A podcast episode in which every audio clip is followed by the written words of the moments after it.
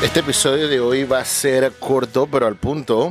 El paso, el hecho de que sea corto, eso les digo que no significa que va a ser un, episodio cualquiera. Yo creo que este es un, episodio importantísimo que deberían prestarle, ponerle la atención necesaria. Vamos a hablar de una tendencia que he visto aquí en mi consultorio psicológico recientemente y está pasando, lo he visto bastante.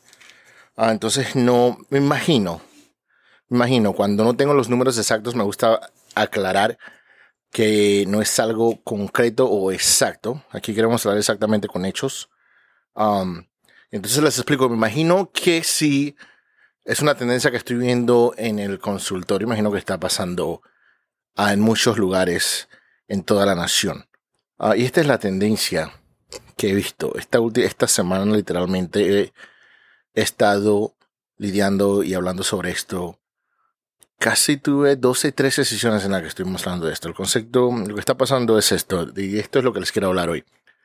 El, cuando una persona, cuando él, específicamente él, no me gusta generalizar, en terapia hablamos mucho de generalización que no se hace, pero es lo que he visto, entonces voy a basar en los hechos que he visto. Usualmente son los hombres que se lo hacen a las, a las mujeres.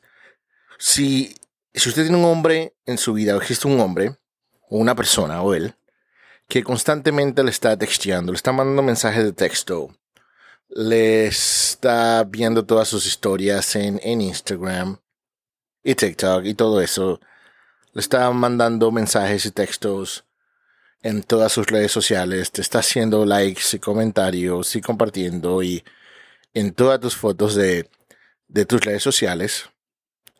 Um, técnicamente, técnicamente como si la persona se está interesado. Técnicamente todo dice que esa persona está interesado en, en ustedes.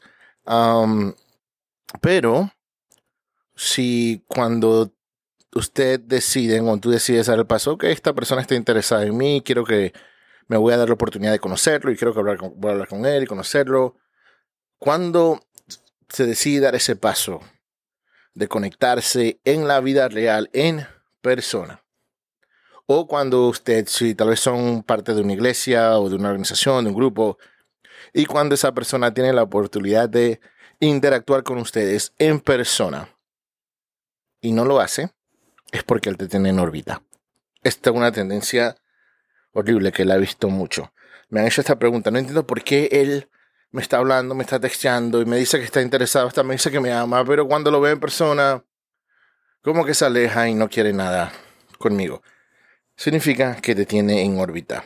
Básicamente te tiene como en una, en una cadena, en una correa de mantenimiento, de bajo mantenimiento, para la satisfacción emocional de él. Es una persona que necesariamente no está interesada en ti para nada, pero te tiene ahí porque le gusta sentirse, sentirse que es relevante en tu vida, sentirse que es importante, sentirse que alguien sí le pone atención. Es una tendencia muy narcisista y muy controladora. No tiene que ver nada con ustedes. Si una persona les está haciendo eso, significa que los tiene, que los mantiene en órbita. Eso es un desgaste emocional grandísimo. Lo, he visto mucho esta semana. Espero que este episodio los, los ayude a ver y deshacerse de esas personas que los mantienen en órbita sin ninguna intención de ser parte de sus vidas, sin ninguna intención de ser parte de una manera positiva de sus vidas. Les recuerdo que nos pueden seguir en todas nuestras redes sociales, en Facebook, en TikTok, en YouTube, en todo. Uh, eh, solo busquen arroba un mejor tú si ustedes están interesados en ser parte o patrocinar un episodio, pueden contactarnos al 405-338-7674 y termino con lo que siempre les digo.